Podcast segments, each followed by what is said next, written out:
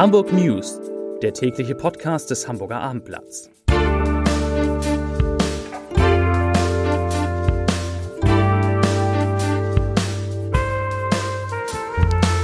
Moin, mein Name ist Lars Heider und heute geht es um die weibliche Leiche, die in einem Kaufhaus an der Mönckebergstraße gefunden worden ist. Weitere Themen. Cornelia Poletto ist von der Politik enttäuscht, die Köchin, die Polizei nimmt weitere Einbrecher aus Holland im Hamburger Hafen fest und eine Drachenschnur legt 1000 Ampeln lahm. Dazu gleich mehr. Zunächst aber wie immer die Top 3, die drei meistgelesenen Themen und Texte auf abendblatt.de. Auf Platz 3, 30 Stellen weg. Entsetzen über Kahlschlag bei der Bildzeitung in Hamburg. Auf Platz 2, 1000 Ampeln in Hamburg lahmgelegt wegen eines Kinderspielzeugs. Und auf Platz 1 wieder Einbrecher erwischt. Keine Ruhe im Containerterminal. Das waren, das sind die Top 3 auf abendblatt.de. Nach dem schockierenden Fund einer weiblichen Leiche in einem bekannten Modekaufhaus an der Mönckebergstraße sind nun erste Details über die Tote bekannt. Nach Abendblattinformation stammte die 53-Jährige aus dem Hamburger Westen. Sie war Mutter eines erwachsenen Sohnes, lebte aber allein.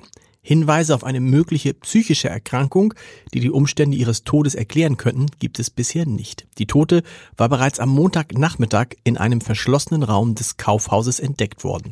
Alle Anzeichen deuten darauf hin, dass die Frau schon einige Zeit in dieser, an dieser Stelle lag, die den Kunden nicht zugänglich ist. Gefunden hatte sie ein Haustechniker.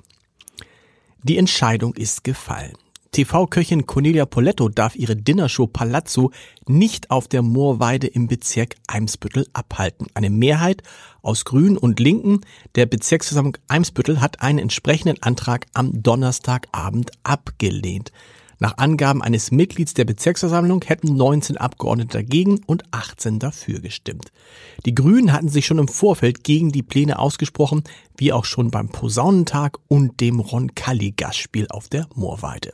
Senatorin Katharina Fegebank, die Wissenschaftssenatorin und zweite Bürgermeisterin, ebenfalls von den Grünen, wollte damals das Zirkusgastspiel erlauben und hatte sich gegen die Entscheidung der grün-schwarzen Koalition in Eimsbüttel gestellt. Und Cornelia Poletto, die ist natürlich jetzt enttäuscht. Sie sagt, ich bin total traurig über die Entscheidung. Ich hätte es mir so sehr gewünscht, dass mein Palazzo erneut auf der kleinen Moorweide stattfinden kann.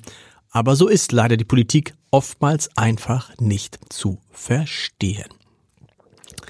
Die Hamburger Polizei hat in der Nacht zu heute sechs Verdächtige am Containerterminal Altenwerder festgenommen. Wie bei den früheren Festnahmen handelte es sich bei den Eindringlichen, Eindringlingen vermutlich um Männer mit niederländischer Staatsbürgerschaft, sagte ein Polizeisprecher.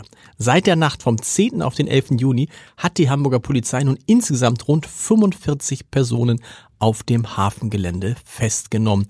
Was das Terminal so anziehend für die Niederländer macht, ist weiterhin unklar.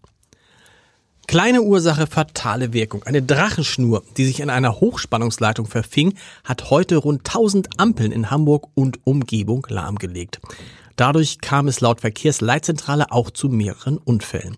Die Probleme reichten bis nach Elmshorn und Pinneberg. Am späten Vormittag waren immer noch rund 150 Ampeln in Hamburg außer Betrieb. Einen Wachwechsel gibt es bei der Hamburg Messe und Kongress. Im Januar hatte Messechef Bernd Aufderheide seinen Abschied zum Jahresende angekündigt. Jetzt hat der Aufsichtsrat der städtischen Gesellschaft Heiko Stutzinger als neuen Geschäftsführer bestellt. Das teilte die Hamburg Messe heute mit.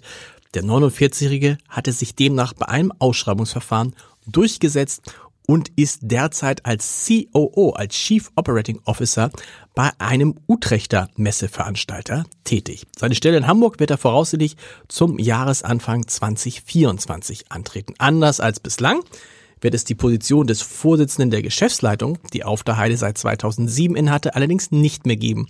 Heiko Stutzinger und Uwe Fischer, der bereits seit 2018 im Unternehmen tätig ist, werden die Messegesellschaft als Geschäftsführer dann gleichberechtigt leiten. Lehrerbauch studiert nicht gern. Unter diesem Motto sind tausende Hamburger Studentinnen und Studenten heute Nachmittag bei einer Demonstration auf die Straße gegangen. Sie fordern soziale Verbesserungen für sich selbst. Denn Und das sagt Mena Winkler vom Fachschafts Fachschaftsrat Sozialwissenschaften der Uni Hamburg. Ich zitiere, Aktuelle Daten einer Sozialerhebung weisen auf eine hohe Armutsquote unter Studierenden hin, während der gesellschaftliche Reichtum wächst. Studierende sind damit durch Studium und Prüfungsstress einerseits sowie finanzielle Sorgen und eingeschränkte gesellschaftliche Teilhabe andererseits doppelt belastet. Zitat Ende. Und zum Wochenende habe ich noch einen Podcast-Tipp. Am Sonnabend startet unser neuer Podcast, die Kids Docs, der hoffentlich vielen tausenden Eltern in den nächsten Wochen und Monaten bei der Entscheidung helfen wird, ob bzw. wann sie mit ihrem Kind zum Arzt gehen sollten. Hören Sie mal rein, das lohnt sich wirklich unter www.abendblatt.de slash podcast. Dort finden Sie auch alle anderen Podcasts des Hamburger Abendblatts und damit können Sie das ganze Wochenende eine wirklich schöne Zeit haben. Wir hören uns mit den Hamburg News am Montag wieder, ne? Um 17 Uhr. Bis dahin. Tschüss.